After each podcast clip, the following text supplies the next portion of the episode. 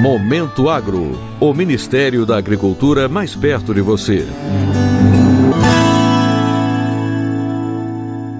Uma operação de fiscalização do Ministério da Agricultura, Pecuária e Abastecimento nesta semana verificou a qualidade do arroz e do feijão vendido nos supermercados e atacados do Distrito Federal.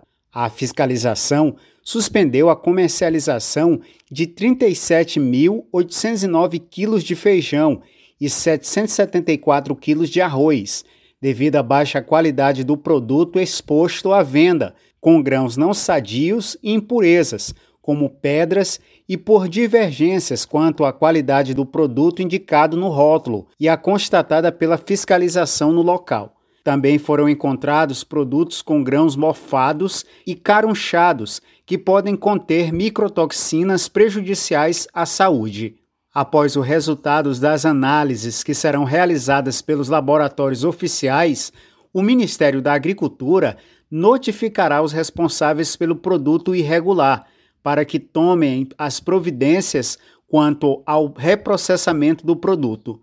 As multas podem chegar a 532 mil reais por lote de produto irregular. O coordenador de fiscalização de qualidade vegetal do Ministério da Agricultura, Tiago Duarte, informou que o objetivo da fiscalização é garantir a qualidade dos produtos ofertados ao consumidor.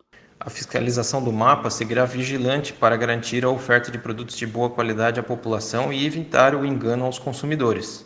A fiscalização da qualidade do arroz e do feijão é atribuição do mapa e ela vem sendo feita com regularidade nos últimos anos.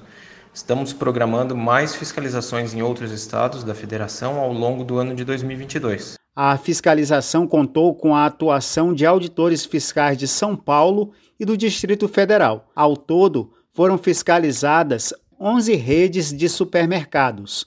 O Ministério da Agricultura, Pecuária e Abastecimento também realizou durante o mês de fevereiro uma ação de investigação e fiscalização para combate à fraude de bebidas nos estados do Rio de Janeiro, Sergipe e Santa Catarina. Foram apreendidos cautelamente com indícios de fraude 14.348 litros de vinagre de fruta, 212.800 quilos de suco concentrado de laranja, 14.300 quilos de açúcar invertido, que é o xarope de açúcar, e 68 mil quilos de suco concentrado de maçã. Para o Momento Agro, de Brasília, Sérgio Pastor. Momento Agro, o Ministério da Agricultura mais perto de você.